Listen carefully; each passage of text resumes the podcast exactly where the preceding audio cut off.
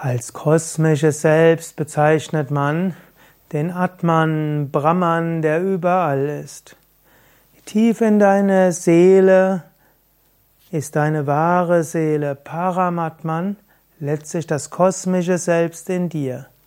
Wir unterscheiden manchmal im Yoga zwischen dem kleinen Ich und dem großen Selbst. Jiva ist die verkörperte Seele, Atman ist die kosmische Seele.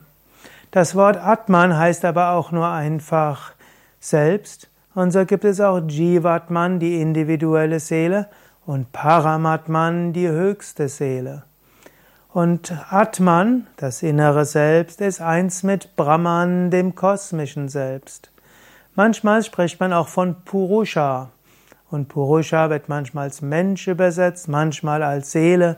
Im Kontext von Sankhya ist Purusha das Selbst, das Bewusstsein, wir können sagen das kosmische Selbst. Im Tantra gibt es Shiva und Shakti. Shakti ist die kosmische Energie und Shiva ist das kosmische Bewusstsein, das kosmische Selbst. Und Shiva als kosmisches Selbst ist reflektiert im Individuum, manifestiert sich als individuelle Seele, die aber dann wieder Sehnsucht hat, sich selbst zu erkennen als Unendliches und Ewiges.